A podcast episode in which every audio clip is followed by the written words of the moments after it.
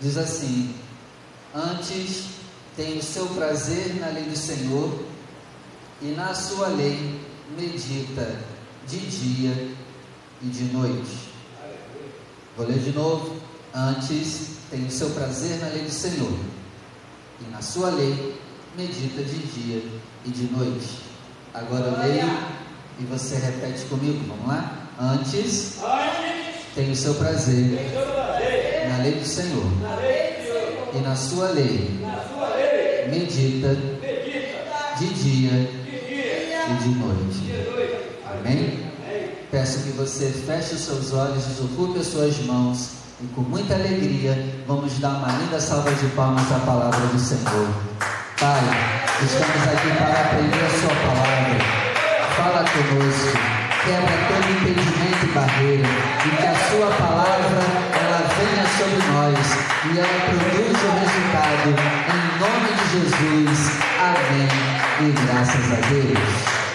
Pode sentar, por favor.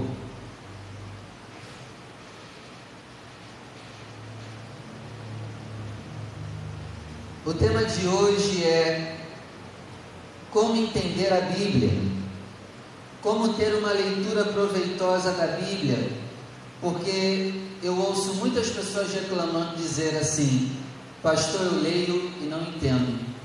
Eu leio e não entendo. Muitas passagens eu leio e não entendo. Então hoje nós vamos resolver isso aí em nome de Jesus. Porque o versículo 2 aqui me diz que quando eu medito na palavra do jeito certo, eu serei como uma árvore plantada junto a ribeiros, que dá o fruto na, no tempo certo, as folhas não caem, e tudo quanto fizer prosperará. Então, a prosperidade bíblica, ela vai de encontro ao seu entendimento da Bíblia. Então, quanto mais você entender a Bíblia do jeito certo, mais iremos prosperar. Amém? Então, então vamos aprender aqui hoje como a gente entender a palavra. Então, para começar, anota aí. Você tem que ter prazer na Bíblia. Esse é o primeiro passo.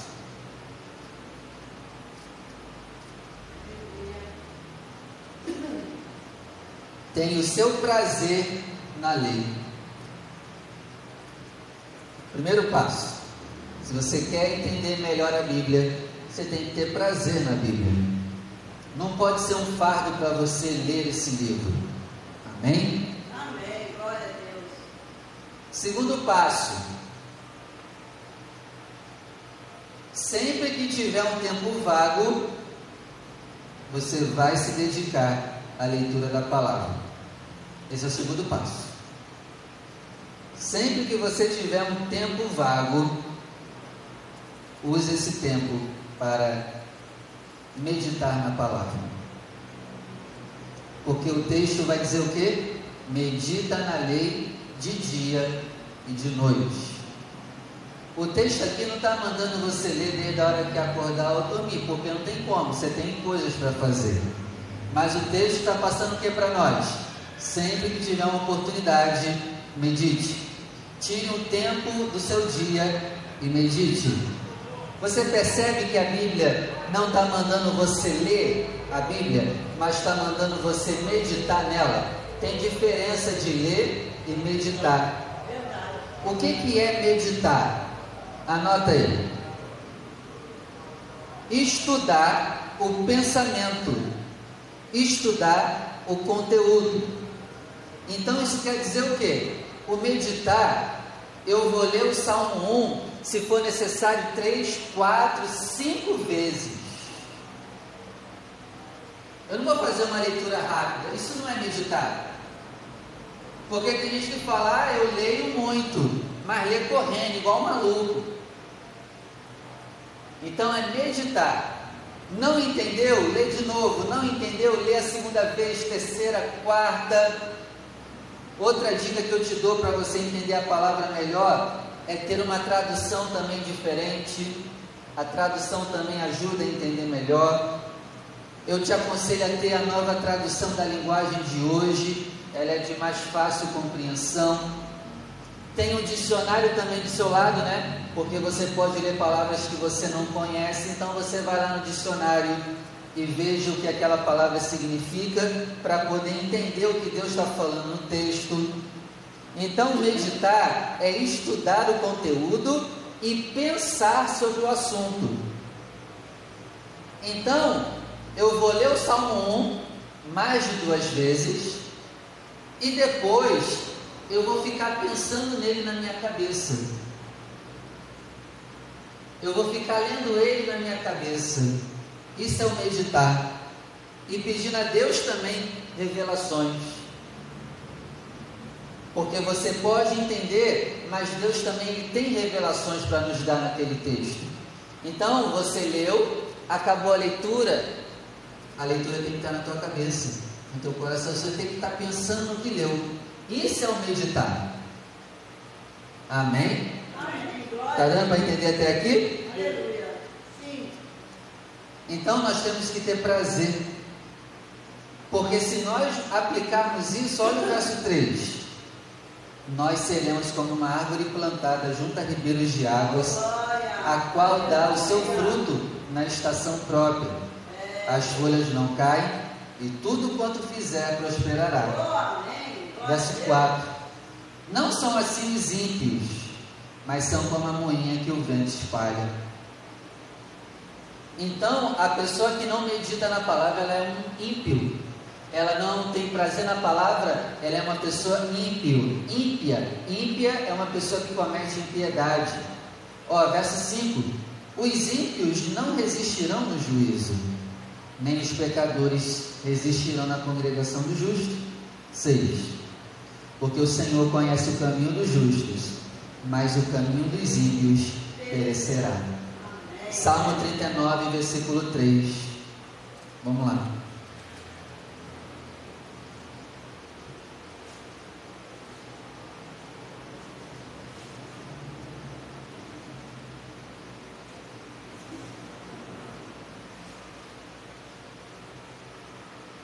Salmo 39, verso 3. acendeu dentro de mim o meu coração. Enquanto eu meditava, se acendeu um fogo.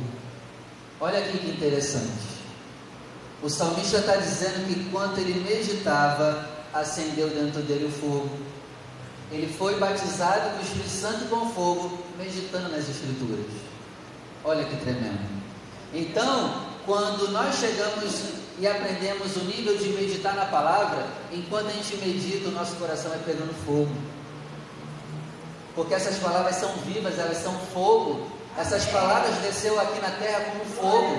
Isso aqui é fogo, Adeusi. Então, quando eu medito, não leio, medito, queima o meu coração. É uma queimação boa, uma queimação santa. Então nós temos que ser como o salmista. Ó. Enquanto eu meditava, se acendeu um fogo em mim. Ó, Salmo 119. Grande demais. Salmo 119, versículo 148. Ele é muito.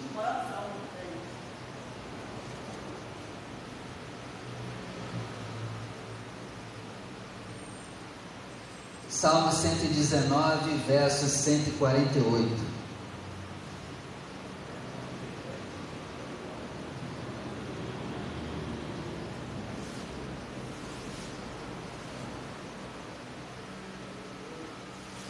Acharam?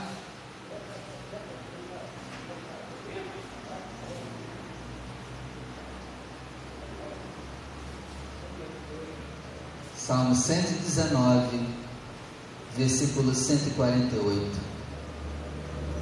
Os meus olhos anteciparam-me as vigílias da noite para meditar na tua palavra. O que, que o salmista quer dizer aqui? Eu acordei cedo para meditar na palavra, ou acordei de madrugada para meditar na palavra, ou eu perdi horas de sono para poder meditar na palavra. Mas isso ele não fez por obrigação nem triste, ele fez isso com muita alegria. Então, uma pessoa que tem prazer na palavra, ela, ela vai sacrificar horas de sono dela também para meditar na palavra. Pode ser de madrugada, ou acordando mais cedo, ou indo dormir mais tarde para poder meditar na palavra. E a pessoa faz isso com muita alegria. Ó, Deuteronômio capítulo 30. Vamos lá. Que Jesus gere em nós essa vontade louca. Que Jesus faça crescer em nós essa vontade louca de aprender Sua palavra, de estudar, de ter prazer nela, para que venhamos prosperar. Deuteronômio 30, verso 11.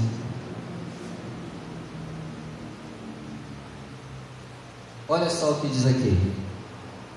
Porque este mandamento que hoje te ordeno não te é encoberto, e tampouco está longe de você. 12. Não está no céu para dizer: Quem subirá por nós aos céus que nos traga e nos faça ouvir para que o façamos? 13. Nem tampouco está além do mar para você dizer: Quem passará por nós além do mar para que nos traga e nos faça ouvir para que o façamos? 14. Porque esta palavra está muito perto de ti, está perto da sua boca e perto do seu coração para a fazer. O que que Deus está dizendo aqui? Ó, obedecer a minha palavra, entender a minha palavra não é difícil. Porque o versículo 11 diz que a palavra dele não está encoberta. Todos que quiserem aprender podem aprender. Então, essa desculpa que eu não consigo entender a palavra, ela cai por terra. Se você seguir essa regra que está sendo proposta, você vai conseguir entender a palavra. Teve um grande teólogo do passado chamado Spurgeon, ele é considerado o príncipe dos pregadores. Ele diz que um dos motivos pelos quais a gente não consegue entender direito a Bíblia é que talvez a gente lê de tudo e está lendo nada da Bíblia. Pessoas que não estão investindo tempo na Bíblia, leem jornais, leem notícias, mas não gastam tempo para ler a palavra. Ele diz também que ler a palavra de Deus é o caminho certo para desfrutar da graça de Deus. Ele diz também que uma leitura superficial da Bíblia não é leitura. Os seus olhos não podem passar rápidos pelos textos da Bíblia. Você tem que ler com calma, tem que ler devagar. Algumas pessoas conseguem ler muito da Bíblia, mas na verdade não estão lendo nada, porque passam os olhos rápidos sobre o texto e a mente nunca demora em nada para entender. Ele diz também que deve haver conhecimento de Deus antes que você tenha amor a Deus. Porque se você amar a Deus sem conhecer a Deus, o seu amor é errado, você vai obedecer ele do jeito errado. Né? Não adianta só amar a Deus. Eu tenho que saber o que Ele quer de mim. Ele diz também que outro motivo de não entendermos a palavra é que quando nós pegamos a Bíblia para ler, os nossos pensamentos estão envolvidos em negócios do mundo, em coisas para resolver, e aí a gente não consegue entender o texto. Porque a gente está ansioso, preocupado. E ele diz que se estivermos assim, a gente nem deveria abrir o livro. E não vai adiantar nada. Ele diz também que algumas passagens da Bíblia são de fáceis compreensão, mas também tem texto da Bíblia que é difícil de entender. E ele diz que o propósito disso é Deus que quer te fazer pensar mais. Olha que interessante. Deus poderia ter nos explicado tudo de um modo fácil, mas essa não é a sua vontade. Ele quer estimular nossa mente a ser produtiva, pois a diligência do coração na busca por, por conhecer a mente divina faz que o nosso coração seja aperfeiçoado. E isso é muito melhor que o conhecimento. em si. Então, por que, que tem textos difíceis? Deus quer te provocar a se aprofundar, a aprender, a ficar pensando naquele texto e assim te fazer crescer. Amém? É uma provinha, é uma provinha santa. Ele também diz que nós devemos fazer da Bíblia o nosso alimento, o nosso remédio. Devemos tratá-la como o nosso tesouro, a nossa armadura. Devemos tratar a Bíblia como nosso descanso e prazer, para que possamos entender ela do jeito que agrada a Deus. Ele diz também que algumas pessoas não entendem a Bíblia porque elas se recusam a serem ensinadas por livros e por homens de Deus. São pessoas que dizem assim: eu não preciso aprender com ninguém, eu não preciso ler livro nenhum, quem me ensina é o Espírito Santo. É perigoso, sim, o Espírito Santo ensina, mas tem pessoas que têm mais conhecimento da palavra do que você e elas podem te ajudar a aprender, né? E o conhecimento que aquela pessoa tem foi dado pelo Espírito. Então, você aprendendo com aquela pessoa, você está aprendendo com o Espírito Santo também? Leia livros, né? Foi o que eu falei no domingo, né? Compre livros, estude a teologia, aprenda mais da palavra de Deus.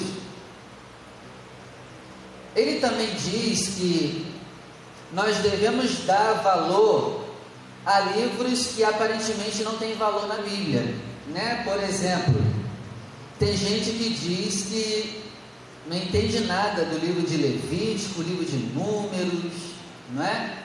E acabam rejeitando esses livros.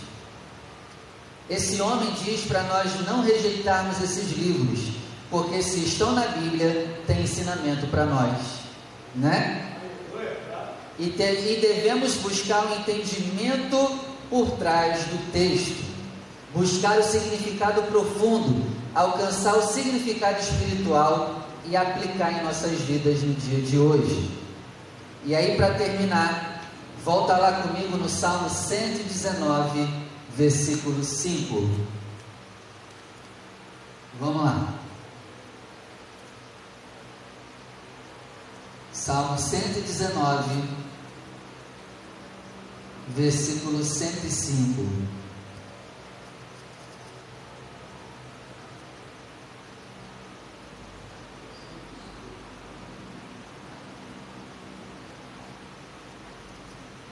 119, verso 105.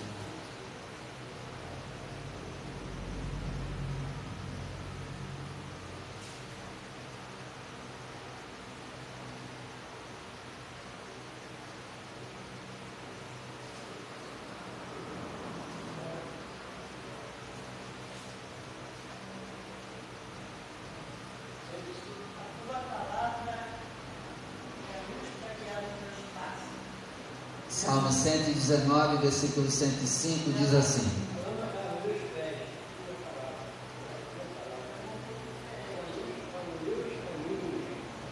Lâmpada para os meus pés é tua palavra e luz para o meu caminho. Então, quando nós colocarmos isso tudo aqui hoje que foi falado em prática, a palavra de Deus, que é Jesus Cristo, né? Nós temos que ler a Bíblia e ter entendimento. Ela fala sobre Jesus. Tudo é sobre Jesus na palavra. E aí, Jesus será a lâmpada para os nossos pés e ele será a luz para o nosso caminho. Então, quando eu leio a Bíblia, a Bíblia mostra quem é o caminho, a verdade e a vida. Vamos orar? Se coloque de pé, por favor. Glórias a Deus. Obrigado, Senhor, pela oportunidade.